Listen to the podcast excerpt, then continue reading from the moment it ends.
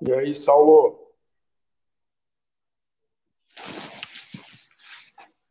Tudo bem?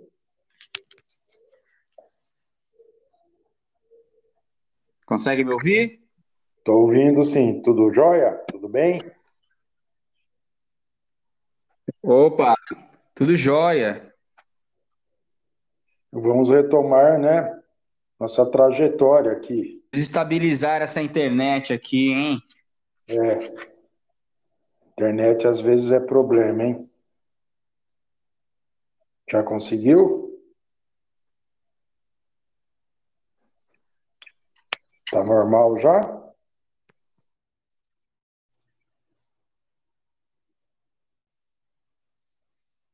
É uma coisa um pouco. Como é que fala?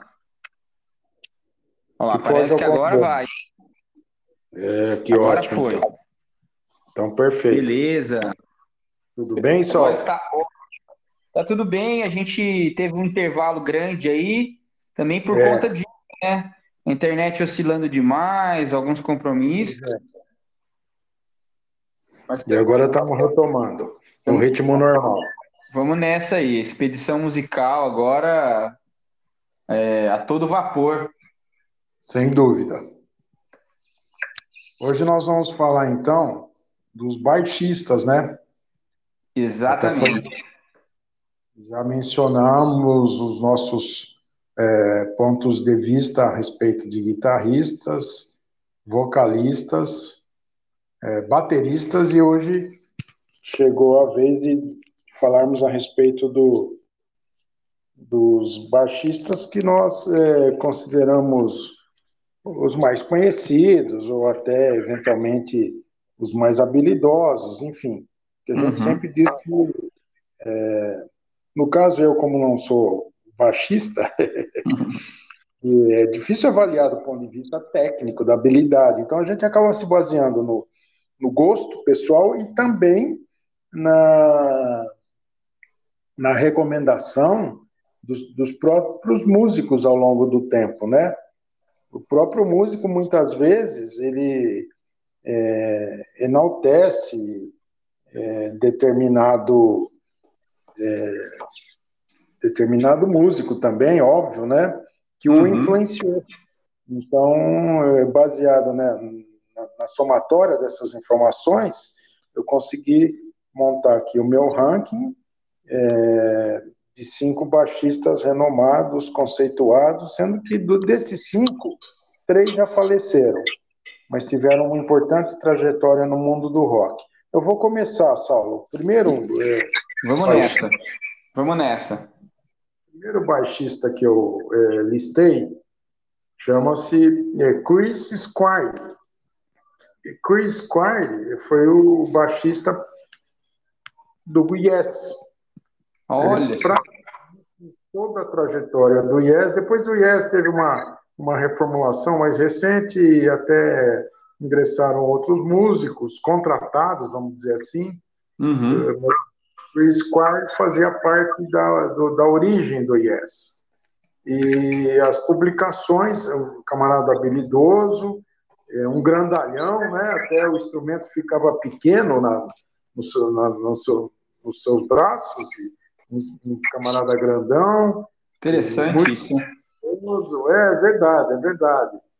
Acho que o biotipo dele tinha mais a ver com uma bateria e tal, mas era um músico, assim, sensacional, é, reconhecido pelos colegas músicos também, e foi listado até por algumas publicações como o 18º melhor contrabaixista de todos os tempos. Nossa, Então, primeira, primeira indicação, Chris Squire.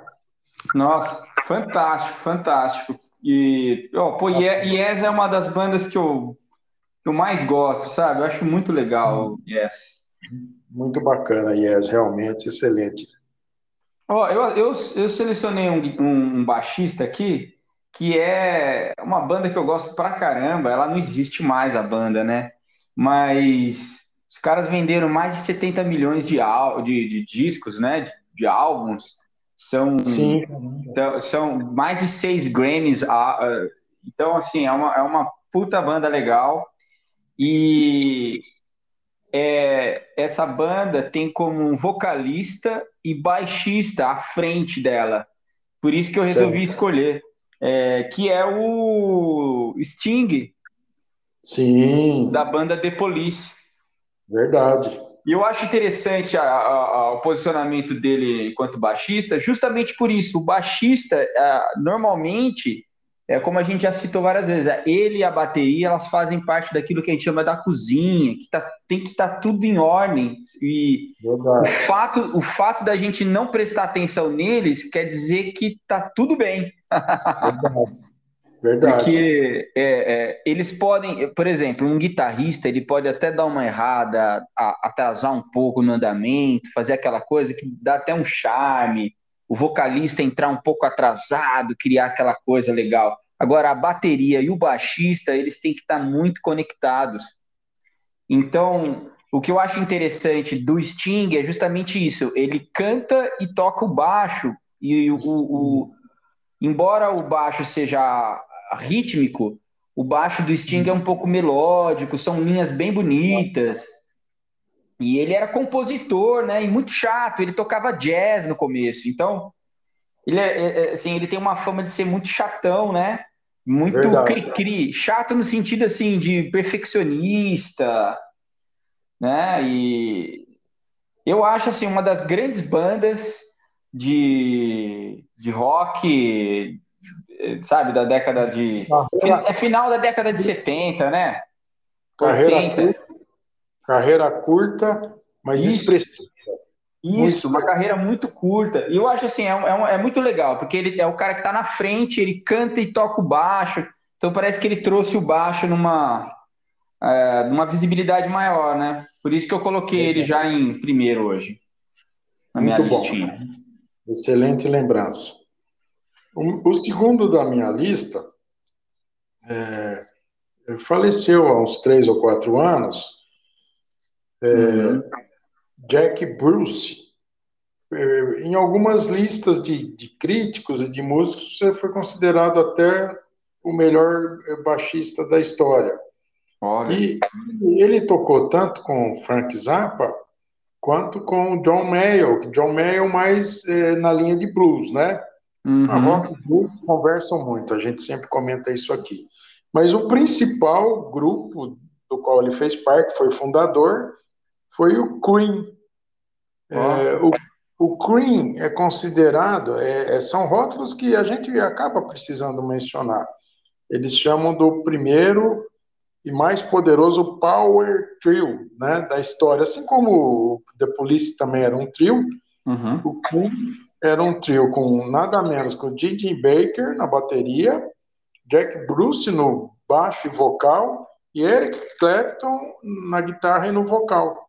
Não, é fantástico, né? Fantástico. Interessante, Saulo, que o Jack Bruce, assim como o Sting, também era considerado uma pessoa de temperamental, de gênio, de gênio muito difícil. E, e, o Cream talvez ele não tenha tido uma longevidade em função de que, principalmente, é, Gingy Baker, que também era uma pessoa um tanto quanto problemática, é, se uhum. desentendia muito com o Jack Bruce. Então, eles gravaram aí quatro discos, eles tiveram uma carreira entre 1966 e 1969, e depois, lá na frente, eles acabaram se reencontrando. O trio mesmo, fazendo vários shows na Inglaterra. E Jack Bruce, então, dizem que revolucionou a maneira de tocar contrabaixo. Fica aí. Não, muito, muito legal. Aquele disco lá do, do Cream, é, Wheels of Fire, né? Que tem o Crossroad ao vivo. É com ele também tocando? É, não entendi a pergunta. O, tem aquela, aquela versão do Crossroad lá, Crossroad. Também é, toca. Ao vivo, que é fantástica, né? Verdade, verdade. Muito bem lembrado. Muito bom. Boas, boas dicas, boas. Eu selecionei um baixista aqui que é, eu acho que é uma das bandas mais é, eu, eu acho, eu falo que é experimental, mas na verdade, sim, é o, é o progressivo, né? Uma banda britânica progressiva. Uhum. E, e aí você vai até me tirar uma dúvida. eu acho que é um trio também. Tá. Pelo menos o nome, pelo nome a gente supõe que seja o trio, que é Emerson, Lake e Palmer. Sim. Né? Era um trio. Era um trio. É claro, pode ter um sideman ali do lado, num, num, grande show, alguma coisa, mas basicamente são os três, né? Os três, exatamente. E, o... e uma coisa que eu não sabia era que o, o, o Lake, né, que é o Greg, Greg Lake. Lake, que era ele tocava guitarra também, mas ele era basicamente o baixista, né? Verdade. Da, da banda. E ele tocou com. É, é ele foi um dos fundadores do King Crimson, que a gente já falou. Você acho que já citou. Citei e é verdade. É isso e mesmo. Eu não, eu não sabia disso. E, é. poxa, então é bem legal, porque é uma banda, é um progressivo, né? É, Emerson Linkin Palm é legal, que tem aquela coisa dos sintetizadores. Me parece. É que é uma das primeiras bandas a, a, levar esses sintetizadores, que na época era enorme, era uma coisa analógica, cheia de cabo, dificílima Legal. de tocar, né? Era uma coisa bem estranha. E, e parece que depois eles tocaram até. Eu acho que ele sai da banda. Ele sai da, de uma primeira banda que ele teve que vai fundar a Uriah Heep, a outra banda. Verdade, que eu, que eu cheguei a, que eu cheguei a citar. Então é muito interessante, né? É, eles tinham uma banda, depois se, se dissolveu, a banda em que ele fazia parte foi se, se formou o Uriah Heep, né, em 78 mais ou menos, e ele vai tocar com o King Crimson, e depois ele, eles formam essa, esse trio aí dos, nos anos 70. Verdade.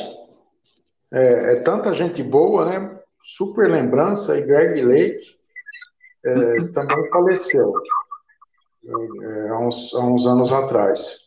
Está na ah, banda dos tá. dizem, né? Uhum. Super músico e grande vocalista também. É, ele, ele cantava também, ele, ele era o que cantava junto, né? Interessante, você vai notar que nessas nossas indicações, é, como é predominância de músicos ingleses, né? É, Engraçado na década de 60, década de 70, havia uma predominância. Os grandes nomes do rock, na sua maioria, é, têm origem inglesa. O meu terceiro mencionado aqui, do The Who, uhum. John Postel, difícil falar o nome dele. Ele também era um camarada é, extremamente criativo, e segundo a revista Rolling Stones, é, o melhor o melhor baixista de todos os tempos. Eu, eu vi até uma matéria com o Pete Townsend, uhum. e ele falava, é, ele como um grande músico, ele falava de, de, de certas peculiaridades do John em, em Twistle, que só o músico mesmo, o grande músico, é, consegue é, perceber. E ele, o John em, em Twistle era trompetista também. Ele tinha uma coleção, Saulo, assim, uma particularidade de 200 instrumentos, os mais variáveis, ou os Caramba. mais variáveis, melhor falando. Ele tinha baixo, trompete, saxofone, guitarra, ele era um colecionador de instrumentos. Então, fica uma lembrança, super baixista, John Entwistle, do The Who. Muito legal, muito legal. E olha que, que, que coisa engraçada, né? É, esse, esse que eu vou citar agora, me parece que ele também era trompetista. É, é?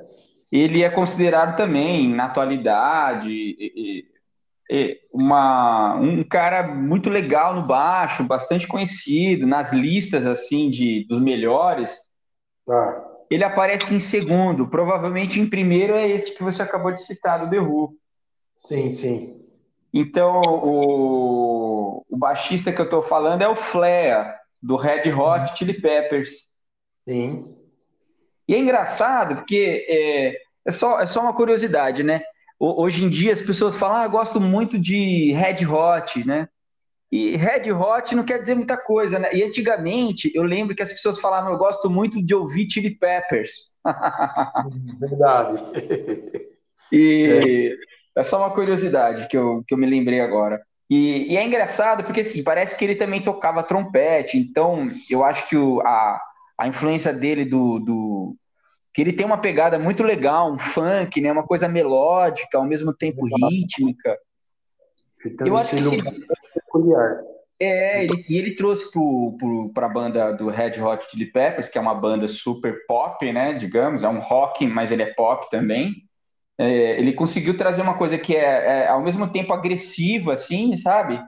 É, mas muito bem tocada, um, melódica.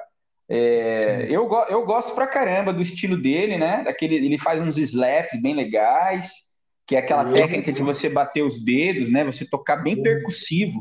O baixo fica uma coisa bem percussiva tal. E... Fora que ele é elétrico ao tocar, né? Ele vibra mesmo, ele, ele realmente contagia a plateia, né? Exatamente. Ele é muito legal. E, e assim, eu tava vendo até uma coisa que ele participou, ele participou de outras. Ele fez jams assim com outras, outros, outras bandas. Alanis Morissette, ele já tocou com a Alanis Morissette, com James Addiction, ah. parece. Bacana. Muito legal. É um cara bem legal, eu gosto bastante dele. Uma coisa mais moderna, né? E, de, e deu uma quebrada no paradigma e agora porque ele é americano. É. Nós temos baixistas ingleses, né? Exatamente. E, e o Flair do Red Hot, baixista americano extremamente talentoso. Exatamente. O quarto que eu mencionei é, vai falar o quê? Paul McCartney é, é, o, é o que dizem que, na verdade, o Paul tornou o, o contrabaixo um instrumento muito conhecido, muito lembrado, uhum. e, e, colocou o instrumento na sua é, devida importância.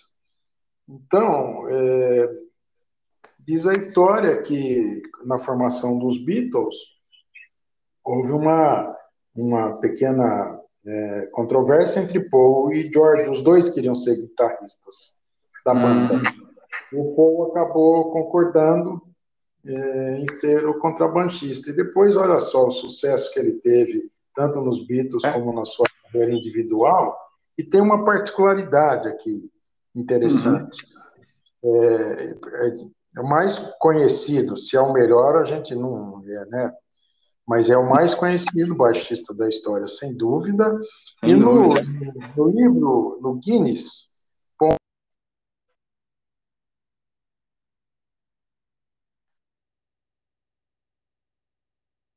Ah, agora cortou bastante, cortou aqui a, a ligação.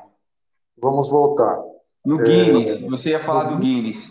O, o Paul McCartney foi eleito como o maior foi eleito, não, é, são estatísticas, né? No Guinness não, não é eleição, desculpe, consertando. Foi, é, foi galgado a condição de maior compositor de sucessos na música pop, o maior da história. Aquele que mais sucessos compôs, o que não é pouco, hein? É, já é, pensou? É, fantástico. e... Sensacional, Paul McCartney. Não, Vai sensacional. Aqui. Sensacional. E você sabe que eu fiz um. Eu, eu, eu cheguei a comentar um, uma vez sobre o último disco dele. Ele gravou um disco durante a pandemia do, de 2020, né? A gente ainda está nessa pandemia, mas digamos que no auge dela, lá em 2020, ele lançou um disco, porque ele estava lá, né? Ele, ele é multi-instrumentista, né? Toca baixo, é um cara excepcional, toca todos os instrumentos, né? Depois, é a banda, é ele mesmo, né? Sim. E é um, e é um disco super legal, é um disco muito, muito bom, muito bom, muito sucesso ele, né? Não, demais. Inclusive assisti um programa, aquele programa que tem com, é, com Ron Wood na TV inglesa, né? Ah, sim. E ele e o Paul interagindo, tocando juntos, foi uma coisa assim, os dois de super bom humor, que coisa Incrível. sensacional. Sensacional. Sabe? marcam a, a nós, é, fãs, admiradores e do rock, que, que encontro fantástico, Saulo. Nossa, eu preciso ver se eu acho essa entrevista. E, é, e, e é legal de. É, o que a gente pode também destacar é a questão dele. Ele tem, ele tem 78 anos e gravou um disco sozinho, sabe? Fantástico. Fantástico. Parece que não envelhece. Ele está sempre. É. Excelente. Paul McCartney. Incrível. E você sabe que eu, eu ia colocar ele na minha lista, mas eu pensei, eu acho que ele vai pôr, eu vou, eu vou tirar. Aí eu, eu, eu abri espaço para outros não tão espetaculares, não, assim. Excelentes, todos eles. Né? Todos eles. Ó, eu escolhi um aqui, é, eu achei interessante por conta da trajetória dele, né? E, eu já até comentei uma vez com você em off, não no programa, aqui na nossa expedição, sobre o baixista Duff McKagan, que era o baixista do Guns, do Guns N' Roses, né? Tocou 30 anos, né? Verdade. Quer dizer, não tocou 30 anos, porque 15 anos a banda não existiu, né? Mas. é, é um baixista que é responsável por vários riffs e introduções muito legais, no baixo, também uma questão melódica no baixo. E depois ele teve outras bandas paralelas, que eu cheguei até a falar com você, e, que é a Velvet Revolver. Verdade. Né? E, e, mas assim, há, há, pouco tempo ele lançou um disco que é o Tenderness, que é, que é ele cantando, ele compôs todas as músicas, ele toca um violão de aço também. E é um cara muito legal, com muito sucesso tem uma. Ele tem um baixo Fender assinado, assinado por ele, que é um modelo feito para ele, sob medida. Então eu Sim. acho que vale a pena a gente citá-lo. E o... uma coisa que eu achei curiosa é que o último disco do Ozzy Osbourne, é. quem, toca, quem toca o baixo é o Duff McKagan. Muito legal. Muito então, assim, o, o Ozzy a gente também já falou, ele é responsável por trazer em torno dele gente que ele vai como se fosse apadrinhando, né? Então é como se é como se o é como se, se trouxesse o Duff, é como se o, o Ozzy tivesse colocando ali dando a benção, né? É verdade. Como verdade. um excelente guitar, um excelente baixista que é. Então Sim, e ele e, e, uma biografia, né? Que é um é um filme um filme autobiográfico que ele fez, que na verdade é um show é legal a é. gente ver a, a, como que o Duff saiu de um. Ele quase morreu, né? Para é. se tornar, para rever toda uma trajetória e, e, lançar esse disco lindo que chama Tenderness. Sim, sim. Você até havia mencionado. É. é. é muito curioso, vale a pena conhecer essa, essa história, esse filme, não? É, muito legal, muito legal. Uma... Saulo, para encerrar então a minha lista de cinco, uhum. outro contrabaixista, multi-instrumentista, na verdade, que é o John Paul Jones.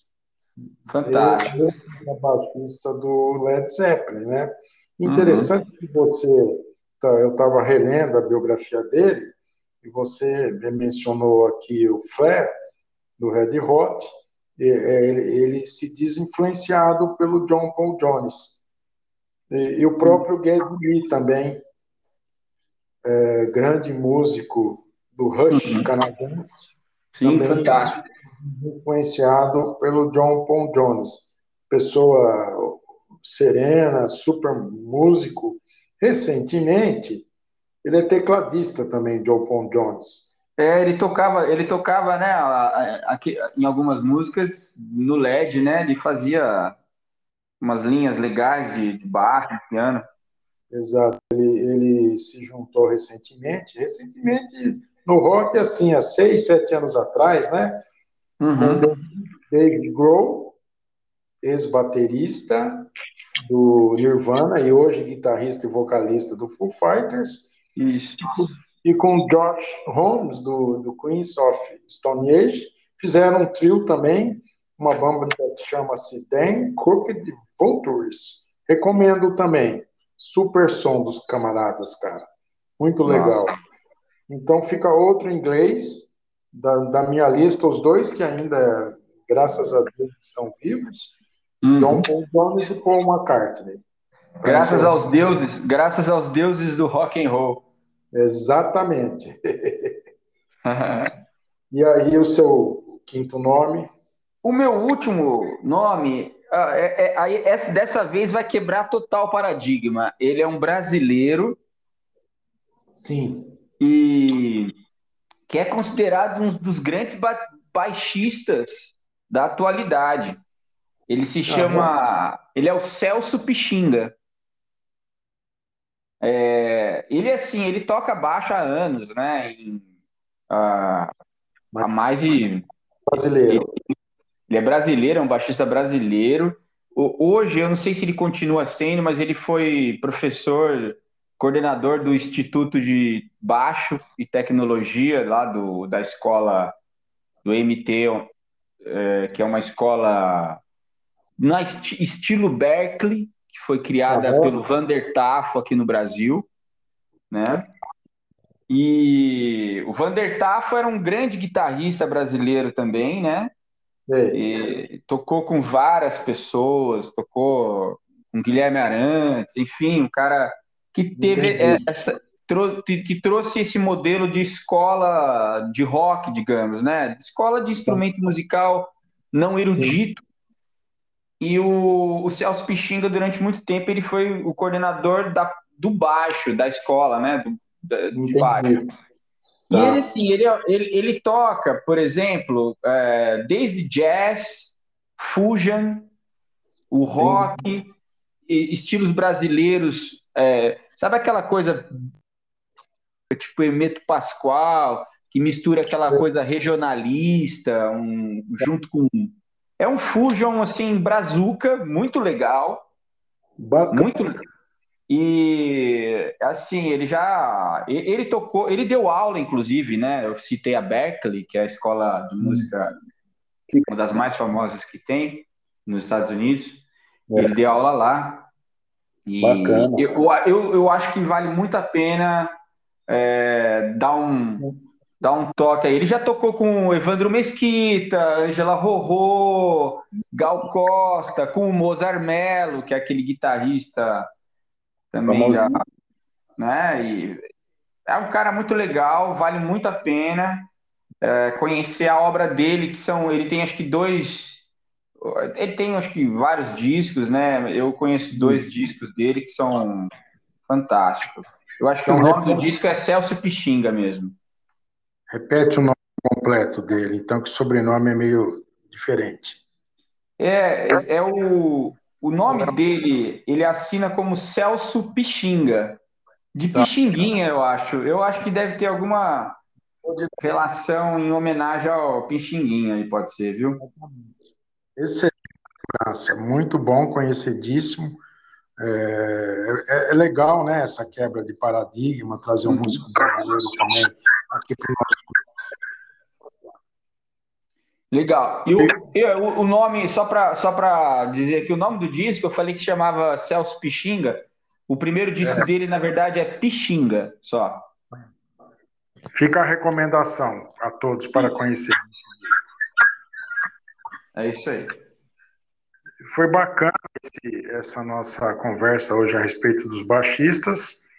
E você sugeriu uma pauta muito interessante. E é um grande desafio também é, principalmente para os roqueiros mais antigos, vamos dizer assim, a próxima pauta que seria o disco da nossa preferência, um único disco, não é isso? Exatamente.